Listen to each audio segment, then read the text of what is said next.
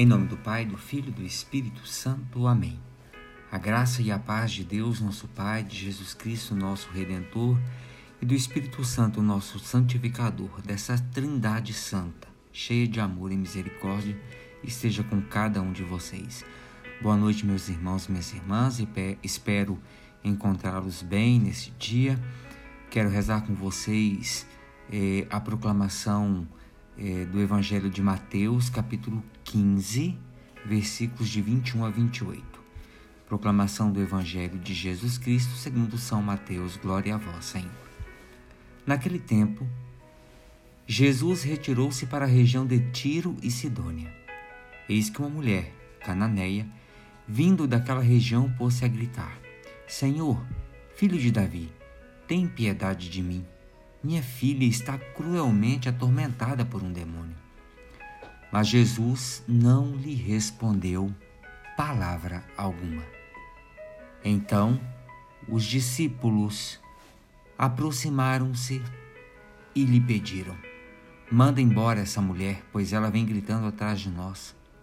Jesus respondeu: Eu fui enviado somente às ovelhas perdidas da casa de Israel.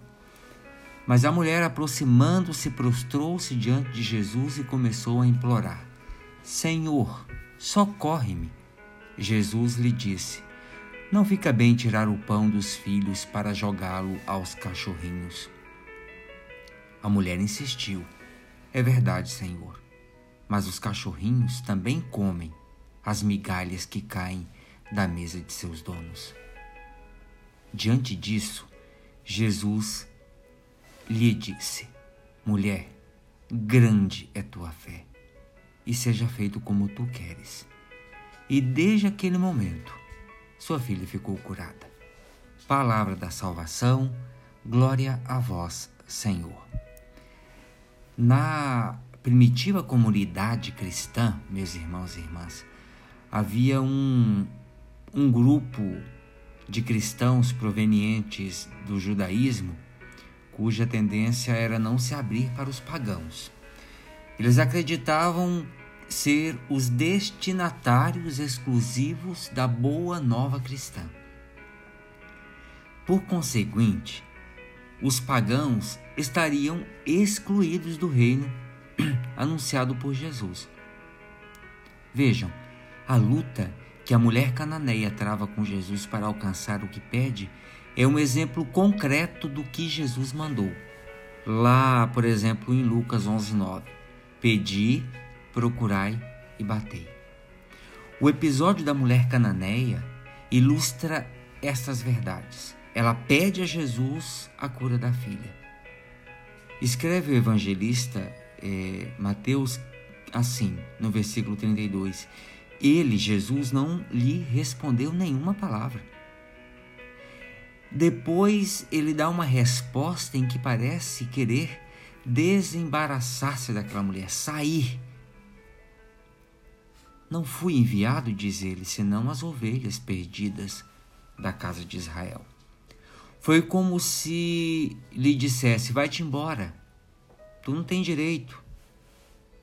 Mas a mulher insistiu. Ela prostrou-se diante dele. E Jesus dá-lhe uma outra resposta. Parece que à primeira vista cruel. Quando diz no versículo 26, não é justo que se tome o pão dos filhos para lançar aos cachorros. Mas a humildade e a fé desta mulher pagã leva melhor sobre a, a aparente, veja, a aparente dureza de Jesus. O tanto que Jesus diz: Ó oh, mulher, grande é tua fé, faça-se como tu desejas. Era aí que Jesus queria chegar. Não basta ser judeu ou como nós, cristãos de igreja, para obter os favores de Deus. Pode ser pagão, pode ser aquele que não vai à igreja, qualquer ser humano, desde que tenha fé desde que aceite Jesus como Senhor e Mestre. Tudo isso garante a salvação. Foi preciso combater essa rigidez apelando para a sensibilidade do mestre em relação à fé dos pagãos. O episódio da mulher cananeia prestou-se bem para essa finalidade. A mulher pagã foi persistente no seu objetivo. Ela queria a cura da filha. Por isto, não se intimidou diante dos discípulos nem de Jesus até ver realizado o seu desejo. Nem a má vontade daqueles e nem a dureza das palavras do Mestre foram suficientemente fortes para fazê-la esmorecer diante da sua insistência e do seu desejo. Meus irmãos e minhas irmãs, a sua fé também é grande como a da Cananeia? O que você faz diante das cananeias que aparecem nas nossas igrejas, nos nossos cultos?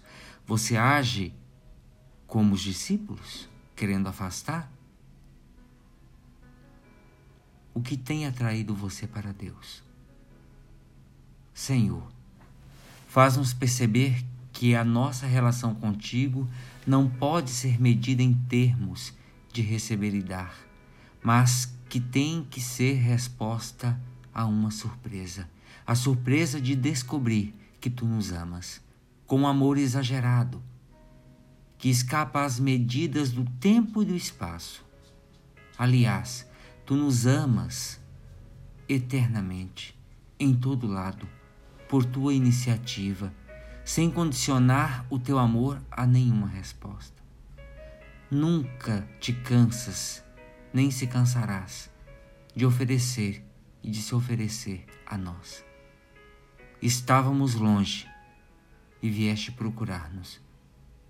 Estávamos em perigo e salvou-nos. Tínhamos perdido a esperança e tu nos reacendeu. Estávamos cansados de gritar e respondeste-nos. Ouviste-nos. Agora sei que nos amas desde sempre e para sempre. Obrigado, Senhor cantaremos eternamente as tuas misericórdias, ó meu bom Pai. Amém. Ave Maria, cheia de graça, o Senhor é convosco, bendita sois vós entre as mulheres, bendito é o fruto de vosso ventre, Jesus. Santa Maria, Mãe de Deus, rogai por nós, pecadores, agora e na hora de nossa morte. Amém. Pela intercessão da bem-aventurada Virgem Maria e do seu esposo São José Desça sobre cada um de nós a bênção e a proteção de Deus Todo-Poderoso, Pai, Filho e Espírito Santo. Amém. Meus irmãos, minhas irmãs, tenham todos uma excelente noite.